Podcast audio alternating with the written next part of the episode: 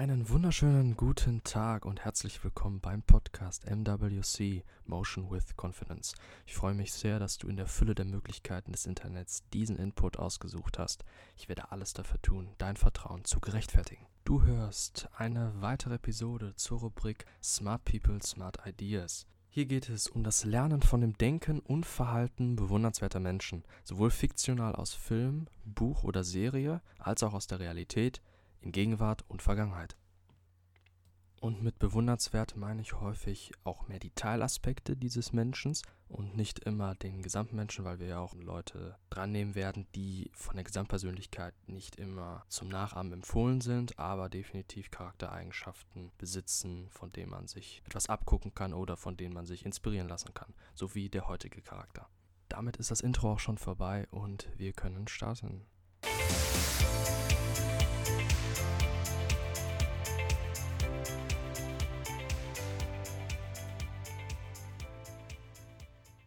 Es ist jetzt schon etwas länger her, dass die letzte Episode Smart People Smart Ideas erschienen ist, aber ich habe mir gedacht, ja, irgendwann muss es doch mal wieder soweit sein. Und ja, heute möchte ich eine neue Episode in dieser Rubrik veröffentlichen. Und zwar geht es heute um einen praktischen Bezug von einem sehr bekannten Philosophen aus der Antike, genauer gesagt einem Stoiker.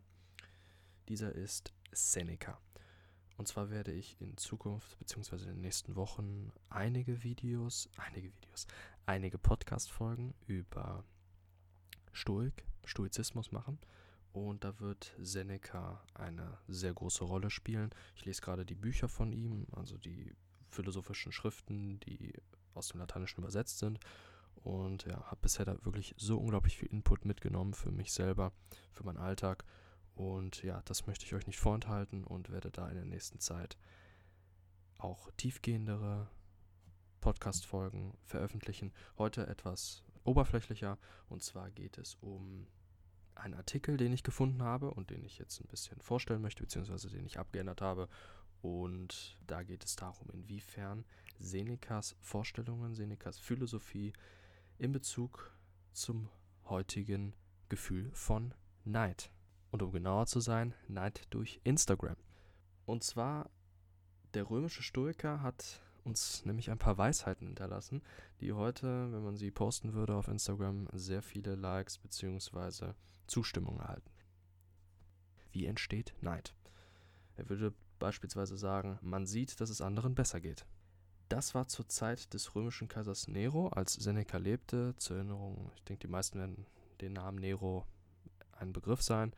Das war ja dieser Kaiser, der äußerst exzentrisch und extravagant war. Und das war die Zeit, in der Seneca auch lebte. Und das war auch dort schon in dieser antiken Epoche nicht anders als heute mit dem Neid.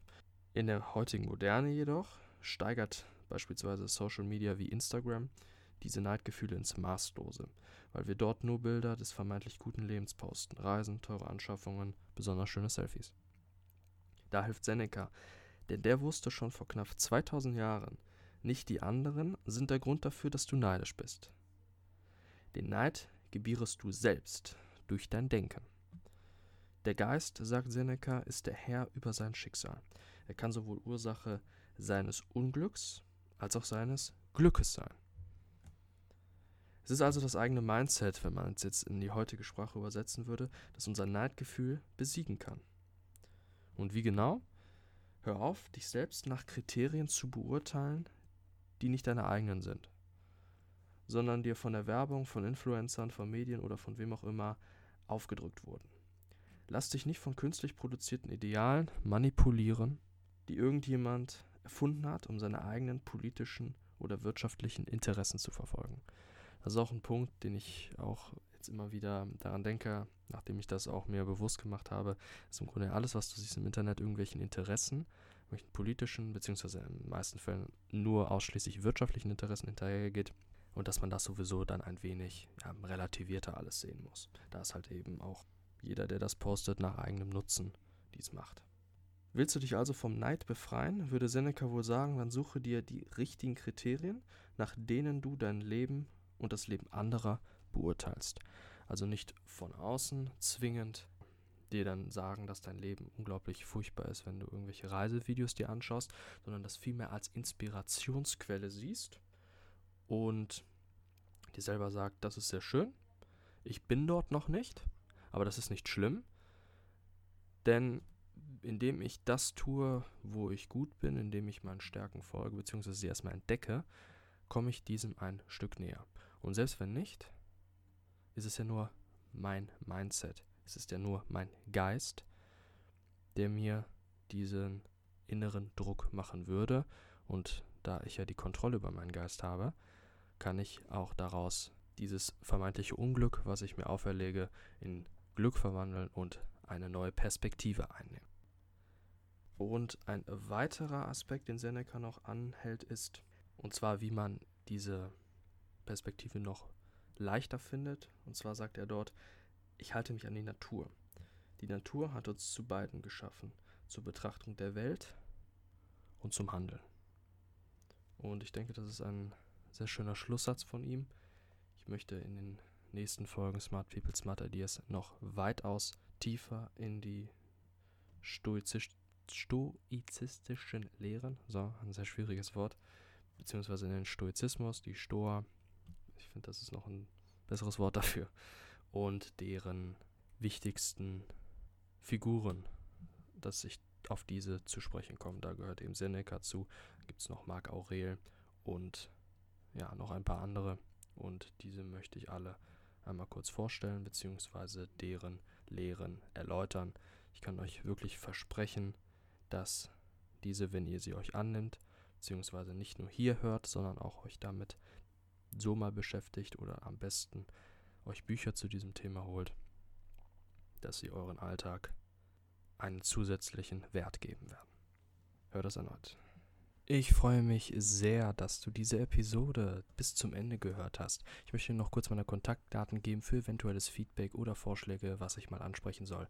Meine E-Mail ist info at motion-confidence.com. Meine Website ist www.motion-confidence.com und ihr könnt mich auf Instagram erreichen auf at motion-confidence.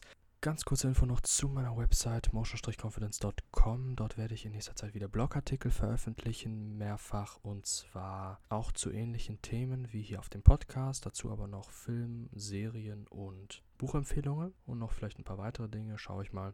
Ähm, könnt ihr sehr gerne vorbeischauen. Dazu biete ich auch noch T-Shirts und Hoodies an mit eigenen Designs auch zu den Themen Mindset, Psychologie, ein bisschen was Kontroverses auch mal. Und ja, wenn ihr mal vorbeischauen wollt, würde ich mich sehr darüber freuen. Ich mache das gerne als Hobby, einfach nur so nebenbei. Und ja, würde mich da auch über Feedback freuen. Sonst wünsche ich noch einen sehr schönen Tag.